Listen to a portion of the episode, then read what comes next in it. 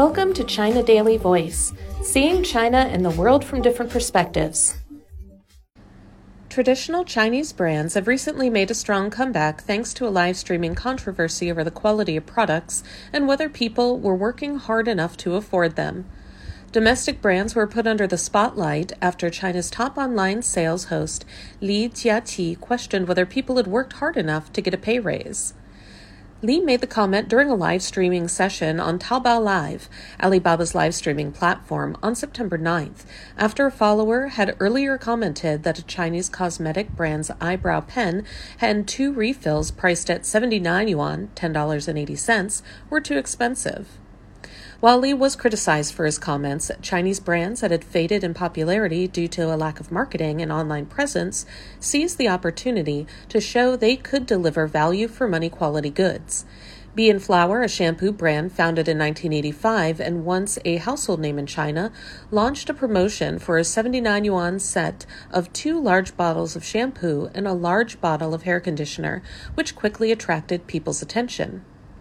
Feigua, a live streaming sales data provider, said the number of followers of Bee and Flower's account on Douyin, the Chinese version of TikTok, started to soar on September 11th. By Friday, it had attracted 559,000 followers. Sales generated during one live streaming session last week exceeded 25 million yuan. Other Chinese brands also grasped the opportunity to promote themselves on social media and ask consumers to give them a chance to prove themselves. People showed particular interest in Super 28, a detergent brand founded in 1950. Three humble middle aged factory employees of the company began a live stream on its Douyin account on Wednesday.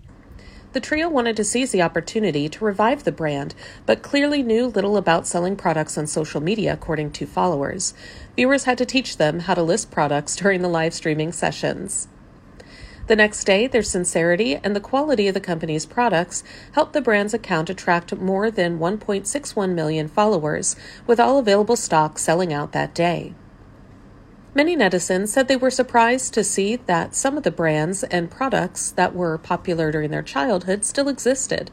Besides promoting their own products, many domestic brands also chose to introduce other Chinese brands to people during live streaming sessions.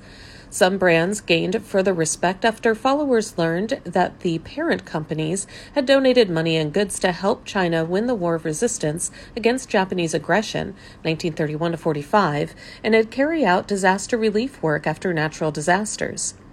Many of the brands, including Bee and Flower and Super 28, announced that they would not livestream on Monday, the 92nd anniversary of the September 18th incident that marked the start of Japan's invasion of China. They also asked people to remember history and cherish peace. Liu Xing from Beijing said she bought some personal care products from Chinese brands, including shampoos and facial creams, after learning about the quality ingredients used and the brand's history last week. Although the packaging of those products is not as fancy as those of big brand names and the companies may not be able to afford to launch expensive marketing campaigns, the quality of the products that have also kept their prices low has indeed surprised me. I wish I'd known more about those Chinese brands sooner, Liu said. That's all for today. This is Stephanie, and for more news and analysis, buy the paper. Until next time.